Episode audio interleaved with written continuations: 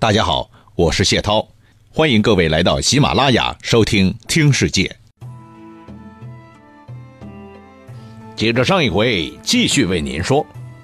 话说当上皇帝以后啊，这个曹丕就天天想着伸出自己看不见的黑手，抓住暴勋看得见的把柄，想方设法整死他。可是暴勋却没有什么警惕性，仍然按照自己的风格来工作。只要看到什么不顺眼的，就会大胆提出自己的意见，就会反对曹丕的决策。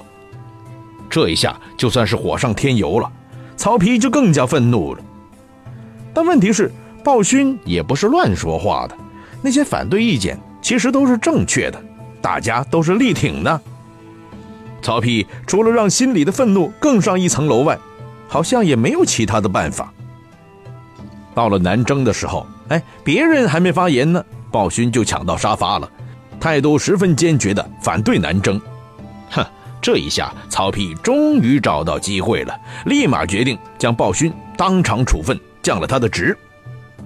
虽然这个反对意见后来被事实证明是非常正确的，但是在事前并没有办法证明它是正确的，而在当时只能证明你和曹丕在政治上没有保持高度一致。所以大家也就没话可说了。可这远远不够啊！曹丕觉得只降了一下职，仍然心里很不爽。说不定哪一天，陈群和司马懿他们又出来帮他说话了，自己还不好意思拒绝。到时候鲍勋又官复原职也不一定。还是找个机会，把他往死里整，那才是最省心、最彻底的做法。机会嘛。总是留给有心人的，很快就有了。这一次南征回来，经过陈留的时候，陈留太守孙庸去见皇帝，向曹丕汇报工作，然后顺路去看望了鲍勋。当时鲍勋是治书执法，职务虽然低了，但干的还是老行当。当时曹丕到陈留还没几天呢，所以那些营垒什么的还没建设好。到处只是插着标签，只有营标没有营盘。拿现在的话来说呢，就只是画画线，还没开工呢。孙庸一看，哦，这样啊，那就沿着直线去找老朋友吗？走了侧门啊，没走大路。嘿，结果呢，碰到一个愣头青，那个军令史刘耀，这家伙呢也是个文革式的人物，一看到孙庸这个走法是属于违反军令的。于是第一时间就把孙庸举报到有关部门去了。当时负责处理这个举报的就是鲍勋。鲍勋拿过举报材料一看，哎呦，军营才处于划线阶段，一块砖都没砌好呢，这怎么能算是横穿军营呢？那不是乱弹琴吗？于是当场予以驳回，不予处理，宣布举报无效。当时刘耀也没说什么，曹丕呢更加不可能知道这事儿了，毕竟太小了嘛，鸡毛蒜皮呀。可没想到这个本来已经翻篇的事情，回到洛阳以后，居然开始发酵了。刘耀这个家伙抓人的把柄啊，眼睛是雪亮雪亮的，可是他自己的行为却一点不检点。回到洛阳没几天，这位老哥就犯了个错误。又被鲍勋抓了个证据确凿，鲍勋马上上奏，要求将刘耀治罪。这刘耀当然怕得要命啊，知道要是这一回不扳倒鲍勋，自己可能就没命了。而且这位老哥算是很清楚、很通透的知道，现在曹丕最恨的就是鲍勋了，时时刻刻想杀掉他，只是还没有找到过硬的借口而已。于是乎。在鲍勋还没有将刘耀法办之前，他就连夜向曹丕举报，说鲍勋利用权力当孙庸的保护伞，专门做违反军令的勾当。违反军令，这是什么罪啊？死罪呀！曹丕那一双饥渴的眼睛，一看到这几个字，立刻大放光芒，当场拍板：刘耀的案件就不必继续搞下去了。先抓一抓鲍勋这个违反军令的大案要案，要求有关部门从严、从重、从快处理。他在刘耀的举报信上批了几个字：“勋指鹿为马，收复廷尉。”这意思就是把鲍勋视为当年的赵高了，所以必须将他移交司法机关。可是到了廷尉那儿，廷尉一看就知道了，老鲍这个罪还真的不能算是罪呀。可是因为是皇帝亲自抓的案子，你不办，哎，老板就办你呀，所以就判了鲍勋正刑五岁，也就是五年有期徒刑。可是到二审的时候，又把这个判决驳回了，说应该是一律罚金两金，也就是罚款了事。哎，老鲍交二斤黄金过来，这事儿就结了。好了。这事儿传到曹丕那儿，他立刻出离愤怒起来了，大叫说：“勋无活愤，而汝等敢纵之？守三关以下副次监，当令实属同穴。”什么意思？那就是说，老子已经决定了，坚决不能给一个违反军令的人活下去啊！现在二审的法官们居然故意为他开脱。所以这些人也应该通通抓起来，交到次监那里。次监是什么？那告诉你吧，次监就是主管除暴去恶的部门。谁要被交到那儿，就被当成黑暗势力被处理掉了。拿现在来说，那就相当于 FBI 了。好了，曹丕这么一发火，一下达这个决定，所有的人都惊呆了。鲍勋的人品大家都知道，是个好人呢。虽然当时的社会风气不怎么样，但是大家还是比较清楚的，好人是不应该死的。于是钟繇啊、陈群呐，都跑去找曹丕了，为鲍勋求情，甚至把他的老爸鲍信也抬出来了，说鲍信当年为武皇帝立的功劳可不是一般的功劳啊。鲍信当年可是为武皇帝曹操光荣牺牲的呀。可是，曹丕仍然不听。鲍信又不是鲍勋，老子现在处理的是鲍勋，不是他老子鲍信。反正这个狂徒是无论如何要杀掉的。当然，他也害怕别人迫于社会压力不敢执法，于是命令高柔立刻执行。可是高柔也不是傻的呀，这事儿他是不干的。曹丕万万没想到啊，处理一个老鲍啊，阻力还真大呀。但是他不怕，立即让组织部门下文，把高柔从廷尉的岗位上调走，派其他官员继续审理这个案子。其他的官员哪有高柔这种老资格嘛？哪敢不听曹丕的话呢？几个人苦着脸。终于把冤案做定了，然后就把这可怜的鲍勋押赴刑场开斩了事。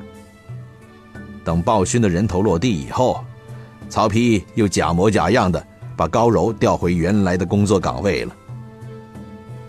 鲍勋是真正的廉洁官员呢，他死的时候家里啥都没有。曹丕为了一己私欲，把这么好的官员给杀了，真是造孽呀！曹丕不但对外人毫不留情，对自家人也是不留脸面的。比如是曹洪，曹洪那绝对是魏国老一辈革命家了。曹仁死了以后，谁的资格都没他高了。现在他是骠骑大将军，要知道他曾经在战场上救过曹操的老命，其他的功劳也立了 N 多，受的表彰数都数不过来啊。再加上手里捏着大权。所以天天腐败，家里的钱多得要命，比那些所谓的首富不知多了多少倍。多到什么程度呢？那当年曹操还在当司空的时候，每一年都进行官员财富普查，让本县县令对所有公务员的财产进行评估。曹操和曹洪都是谯县人，所以谯县的县令在评估财产的时候，认为曹洪的财产。与公侯的财产相等。曹操知道以后说：“我家资那得如子廉也？”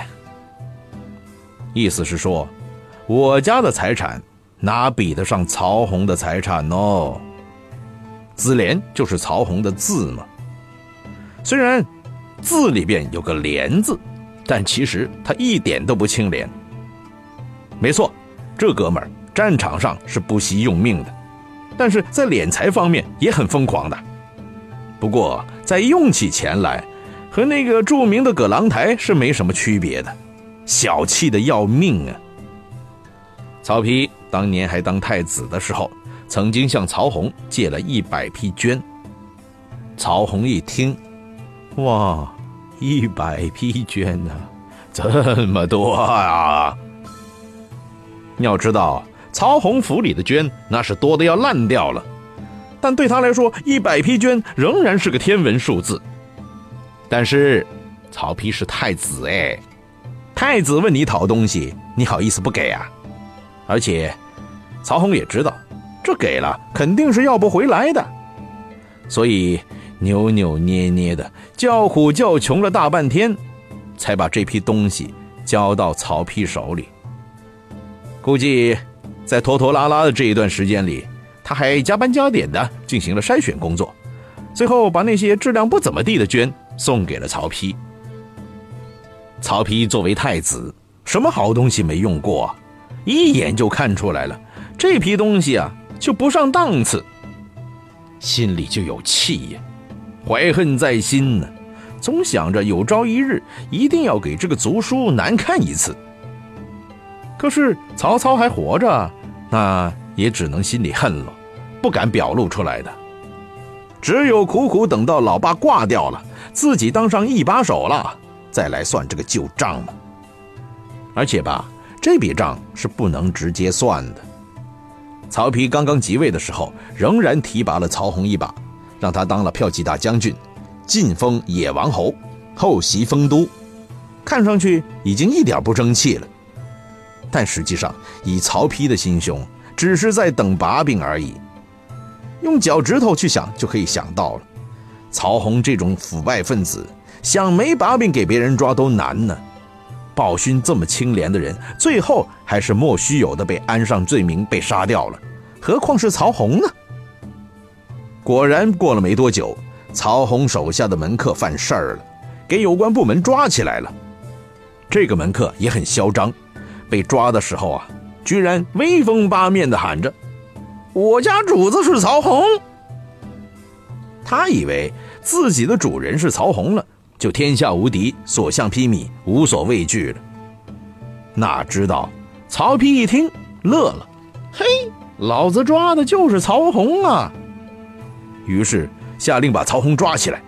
嗯，下面的人管不住，说明你上面这个人有问题。必须从严从快从重，判个死刑。当时很多人都觉得曹丕的脑袋是不是给门夹过了？连曹洪都砍呐，太不够意思了吧？而且如果自己不出面为曹洪求个情的话，那更不够意思了。可是曹丕还是那句：不听不听，王八念经。谁叫他的门客犯法了？如果他的门客不是以他为后盾，敢犯法吗？大家看曹丕的态度这么坚决，也不敢再说了。哼，杀喽！反正他要杀的是他的叔叔，又不是我的叔叔。好了，外人已经放弃努力了，族人还在争取最后一丝希望。曹真就是其中一个。当曹丕决定要处死曹洪，并且要在旨意上签字的时候，曹洪就出来说了。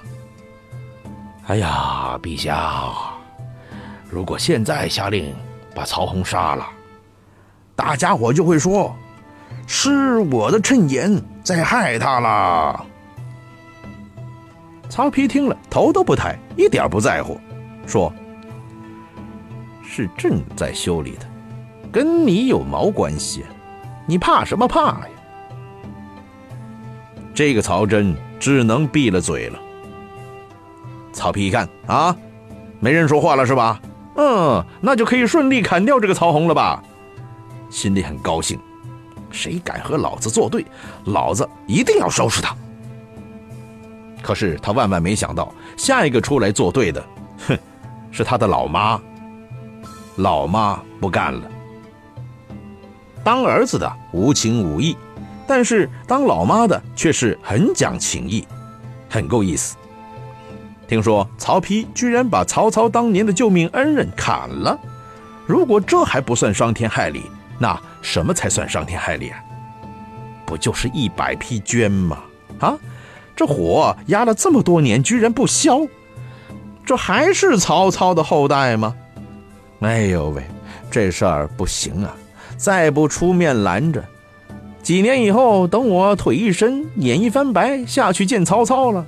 曹操非打我的屁股不可呀！于是，他决定出面了。他以母后的名义约见了曹丕，对他说：“良配之间，非自怜，无有今日啊！”意思是说，当年你老爸在左右征战的时候，碰到好多次危险，如果没有曹洪舍命相救，现在。还有你吗？可是曹丕听了还是不作声。最后，这老妈怒了，派人放话说：“如果曹洪被杀了，第二天我就让曹丕把郭皇后给废了。”哦，郭皇后一听，当时就怕了，赶紧屁滚尿流的跑到曹丕面前，放声大哭啊，请求曹丕可以杀任何人，但千万不能拿曹洪开刀啊。哎，老妈的话可以不听，但老婆的话那是不可不听的。现在你不软下来，以后就没机会让你硬起来了。为了自己下半辈子的幸福，曹丕只能下令放了曹洪。但是，死罪得免，活罪难逃。你不是小气吗？你不是贪财吗？那成，没收你全部财产。可是，好笑的是。曹丕的老妈对这一点依然不同意。你没收了人家全部财产，让世人看了依然是个大笑话，不行。最后，这事儿只能不了了之了。更多的精彩故事，请关注微信公众号“谢涛听世界”。